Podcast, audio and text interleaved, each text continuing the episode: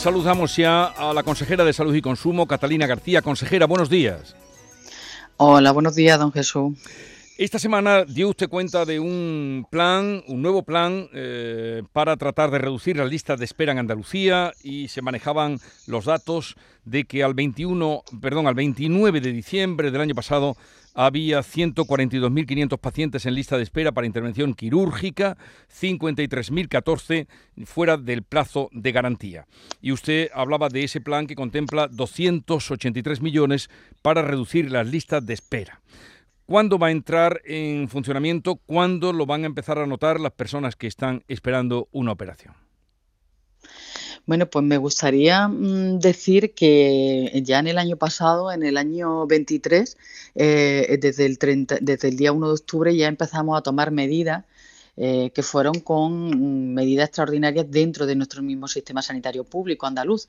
Y eh, eso puso a nuestros hospitales al 96% eh, con medidas extraordinarias. Y, lo que supuso es que tuvimos 14.000 intervenciones quirúrgicas más en esos tres meses que en el mismo periodo del año 22. Y ahora lo que queremos es seguir haciendo ese trabajo con nuestros propios hospitales y nuestros propios profesionales porque para eso ese plan de 283,3 millones de euros tiene dos fases. Una, que es con nuestros propios centros, que son 163,3 millones de euros, y otro será con mm, eh, los conciertos externos con 119 millones de euros. Pero la parte más importante de ese plan extraordinario va a estar en el sistema sanitario público andaluz con esos 163,3 millones de euros esos 53.014 em, pacientes que están fuera del plazo de garantías que establecía em, el Servicio Andaluz de Salud, ¿cuándo cree usted que estarán ya operados? Bueno, pues eh, con todas las cuentas que hemos puesto encima de la mesa con este plan, lo que vemos que es que a 31 de diciembre del año 2024, el 60% de esos pacientes que están fuera de plazo estarán ya operados y que el 18% de la lista de espera la habremos reducido. Esas son las cuentas que no hemos hecho.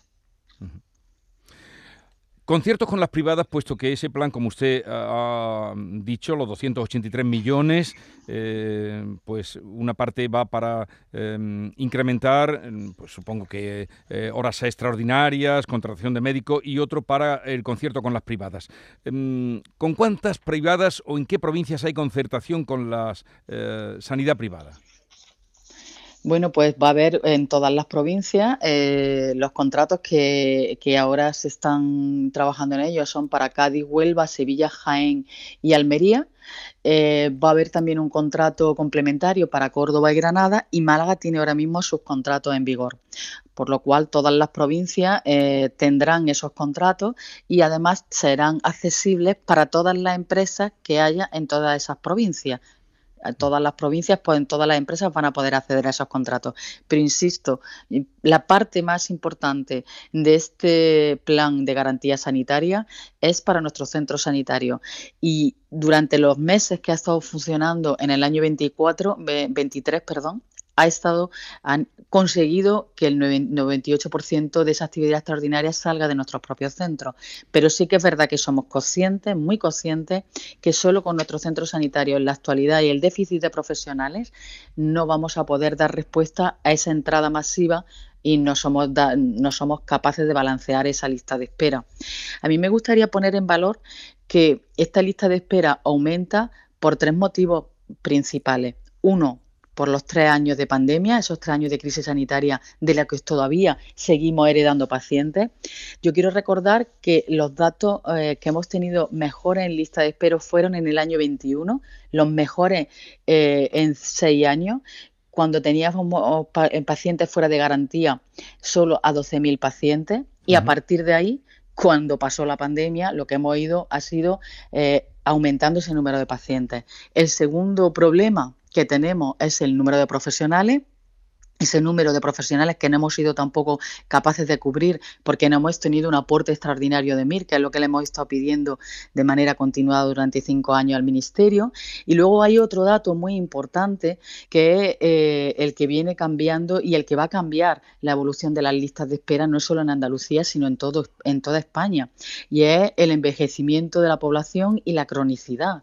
Con datos del Ministerio, del año 18 al año 22, los mayores de 65 años han aumentado un 8,5%, un 35% a los pacientes crónicos y han aumentado las consultas de oncología en un 61% y en un 37%. Y quiero recordar que esas oh, consultas de oncología que han aumentado en un 61% llevan eh, aparejada en un 90% de los casos una intervención quirúrgica. Intervenciones quirúrgicas que no son sencillas, siempre son complejas, complicadas y por supuesto esto también afecta muy directamente a las listas de espera. Pero este último punto que usted ha explicado muy bien, esto no va a dar marcha atrás porque el envejecimiento em, va a seguir creciendo, afortunadamente, porque las condiciones de vida y de atención son favorables. Em, en cuanto al tema del cáncer, pues mm, todo hace indicar que también puede ir subiendo, pero el envejecimiento va a seguir aumentando.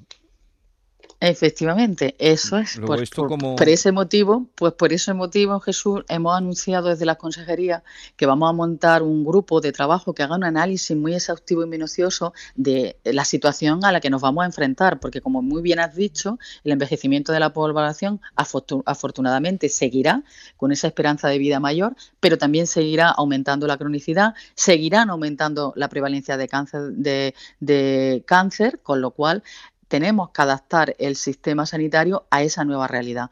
Ese grupo de trabajo que vamos a montar con sociedades científicas, con expertos, colegios profesionales, precisamente vamos a dar respuesta a esta nueva realidad, pero tanto en primaria para el seguimiento en cronicidad como para las intervenciones quirúrgicas y el nuevo mapa que se pone encima de la mesa al que el sistema, ya no digo el sistema sanitario público andaluz, así el Sistema Nacional de Salud no es capaz de dar respuesta a todo esta, eh, este reto, que se llama envejecimiento de la población y cronicidad, bueno, pues estaremos abocados a estar de forma continua haciendo planes de choque. y el objetivo no es estar haciendo planes de choque. Eh, usted ha hablado de falta de médicos, no es la primera vez que la oímos, eh, ampliación de plazas MIR. Mm, ¿De qué depende mm, que pueda haber más plazas MIR? Que es donde se forman pues, los médicos que van a actuar. Pues, pues hoy eh, estoy un poco contenta, ah, Jesús, porque hoy se reúne, sí, sí, después de cinco años, hoy se reúne la Comisión Técnica Delegada de la Comisión de Recursos Humanos y en uno de sus puntos eh, lleva eh, los requisitos de acreditación de las unidades docentes. Por fin arrancamos de la ministra en el último Consejo Interterritorial ese compromiso que llevamos pidiendo cinco años, cinco ministros distintos, y ese es el primer paso, porque cuando se modifiquen los criterios nosotros podremos acreditar más unidades docentes y podremos tener más plazas MIR nosotros y el resto de comunidades autónomas y entonces podría haber una convocatoria de plazas MIR extraordinarias que eh, verdaderamente venga a corregir ese déficit de profesionales dentro del sistema y profesionales tan importantes en la especialidad, por ejemplo, de anestesiología, que tiene una incidencia total, directa totalmente, por ejemplo, ahora en este plan de choque que vamos a hacer, o los médicos de familia, los especialistas de médicos de familia comunitaria o los pediatras. Por primera vez, bueno, agradezco al Ministerio que crea que verdaderamente uno de los mayores problemas que tenemos es ese déficit de profesionales que no se hizo en su momento. Así que yo creo que hoy podemos estar contentos por ese paso dado por el Ministerio. Vale, lo celebramos, que sea para bien. Eh, consejera, ¿qué especialidades son las que más se necesitan? Bueno, pues lo estoy diciendo, anestesia, neurología, especialmente médicos de familia comunitaria. Nosotros tenemos ahora mismo en Andalucía casi 500 claves de médicos de familia que no las hemos podido cubrir después de jubilarse los, profesionales. Hemos aumentado el número de MIR que se quieren quedar en Andalucía. Antes era un 50%, estamos en un 90% por se ha hecho un esfuerzo importante en las mejoras de las condiciones laborales de los profesionales. Pero es verdad que no tener médicos de familia, que no tener pediatras, está siendo un verdadero problema dentro de atención primaria en Andalucía. Una cosa, la ministra de Sanidad eh, lo lanzaba ayer, aparecía en todos los medios, eh, que quiere acabar con las guardias médicas de 24 horas en esta legislatura. Eh, dijo que representan un anacronismo, Mm, en fin, ¿qué piensa usted de todo eso cuando usted anda eh, en ese plan cazando médicos que quieran trabajar más, que hagan horas extras para poder reducir las, eh, en fin, las listas de espera en este caso, pero podrían ser otros? Bueno, yo creo que la ministra eh, lanza muchos anuncios, muchas veces yo creo que son globos sonda. Es verdad que hay una hay un hartazgo y, un cansancio por parte de los médicos, que yo también lo entiendo, pero que para poder llevar a cabo ciertas medidas, lo primero que tenemos que tener es el número de profesionales suficiente. Y quizá esa medida sea a día de hoy una utopía si ese número de profesionales a nivel del Sistema Nacional de Salud no existe. Ahora mismo yo creo que sería imposible y sí que se podría hacer cuando hayamos conseguido estabilizar las plantillas dentro del Sistema Nacional de Salud. Pero hasta el momento mm, yo creo que no es una medida posible y estamos ya acostumbrados en el poco tiempo que lleva esta ministra a hacer muchos anuncios y muchas declaraciones fuera de los órganos donde al final se tienen que tomar las decisiones, que es, el Consejo Interterritorial y todas sus comisiones técnicas. Y bueno, pues eso es lo que debería hacer la ministra. Pues hoy que... tenemos esa comisión delegada técnica, ahí podía haber hablado y planteado este tema. Pero usted lo ve como una utopía mismo, al día de hoy, a esta hora de la mañana, como una utopía el acabar con las guardias médicas de 24 horas? En la actualidad, debido al déficit de número de profesionales, no es posible. No es posible. A ver, otra cosa, ¿qué pasa en Granada? Eh, ¿Qué pasa en Granada con la Agencia Estatal de Salud Pública? Granada se postula como sede de la futura Agencia Estatal de Salud Pública. Mm, puede venir, puede no venir. Ustedes, mm, tengo la sensación que desde la Junta y desde la Consejería mm, creen que no se está apoyando lo suficiente desde el Gobierno. Bueno, yo creo que, las declaraciones del subdelegado del gobierno fueron un poco, fueron, explicitaron más bien la posición que, iban a tener.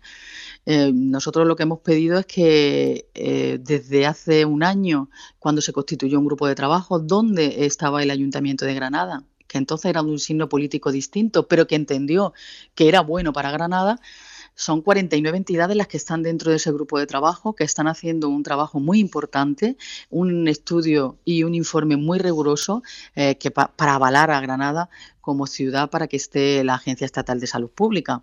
Yo le pido al Partido Socialista que mm, apoya a Granada, que se olvide de colores. Eh, ya tuvo un batacazo con la Agencia de Inteligencia Artificial. Todos acordamos, nos recordamos aquella historia hmm. y luego aquellos criterios que no fueron criterios, aquel sistema que no fue sistema. Bueno, pues lo que le pedimos al Gobierno de España es eh, rigurosidad y que apoye a Granada porque creemos y todo el mundo lo cree, la universidad, el parque tecnológico, todos los colegios profesionales creen que Granada es un sitio eh, mm, que puede albergar y que tiene posibilidades y, que puede estar ahí esa agencia estatal. Y eso es lo que vamos a defender desde la Junta de Andalucía, no digo solo, con 49 entidades. Eh, ¿Sabe usted cuándo se va a producir la, mm, en fin, la, selección? Mm, bueno, no sabemos porque porque ahora parece ser que los, eh, los socios del gobierno de Pedro Sánchez, tanto Jun como PNV, ponen en entredicho eh, que esa agencia puede existir. Con lo cual, casi empezamos a un punto de, retorno de inicio, si es que es verdad, que ahora ellos consideran que esa agencia no puede existir o no debe existir o no cumple los requisitos suficientes. Nosotros vamos a seguir trabajando en Andalucía, en ese grupo de trabajo, para tener el informe preparado en el menor tiempo posible para que si surge y, se lleva a cabo y se lleva al Congreso de los Diputados su aprobación, nosotros, Andalucía y Granada estén preparados. Consejera, eh, ¿se han resuelto ya los problemas dentro de su consejería después de la salida del viceconsejero y director gerente del SAS? Eh, ¿Ha rearmado usted su equipo? ¿Cómo se encuentra? Bueno, pues siempre que entra gente nueva, mm, ya saben que nuestro viceconsejero Miguel Ángel y el gerente del SA, Diego Vargas, se marcharon pues, porque no querían estar en esa primera línea de trabajo que es muy dura, que es muy dura, que nuestra consejería y, todo lo que conlleva el sistema sanitario, el más grande de todo, de toda, de todo el sistema nacional de salud, es muy duro, eh, es agotador y hay gente que pide ese relevo para seguir trabajando dentro del sistema en otros puestos de responsabilidad. Siempre que entran personas nuevas, como ahora la viceconsejera María Luisa del Moral o la gerente del Servicio de Salud, Valle García, bueno, pues entran con mucho ímpetu, con muchas ganas de trabajar y incorporándose en los equipos y con lo cual haciendo un trabajo y un esfuerzo muy importante. Yo quiero agradecer el trabajo y el esfuerzo de los sus antecesores y el trabajo y el esfuerzo y el querer asumir el reto de estar ante esta consejería y ante la rienda de eh, lo que más nos importa a todos los andaluces, que es la salud. Estoy pensando, puedo meter la pata, pero creo que no hay ninguna consejería donde tenga eh, toda eh, la máxima dirección, o sea, la máxima responsabilidad mm, sobre tres mujeres. Bueno, pues ha sido una coincidencia, pero yo creo que es así, es verdad. Ahora cuando vamos a las comisiones o cuando vamos a algún sitio, mm, las cuotas no son las mujeres, la cuota siempre es el hombre. Nosotras siempre somos más. Eso, la verdad que, que, ha sido una coincidencia, pero una muy buena coincidencia. Les deseo lo mejor, eh, porque irá, redundará en beneficio de la salud de los andaluces. Catalina García, consejera de Salud y Consumo, gracias por atendernos. Un saludo y buenos días. Muchísimas gracias a todos vosotros, a ti también, Jesús. Esta es La Mañana de Andalucía con Jesús Vigorra, Canal Sur Radio.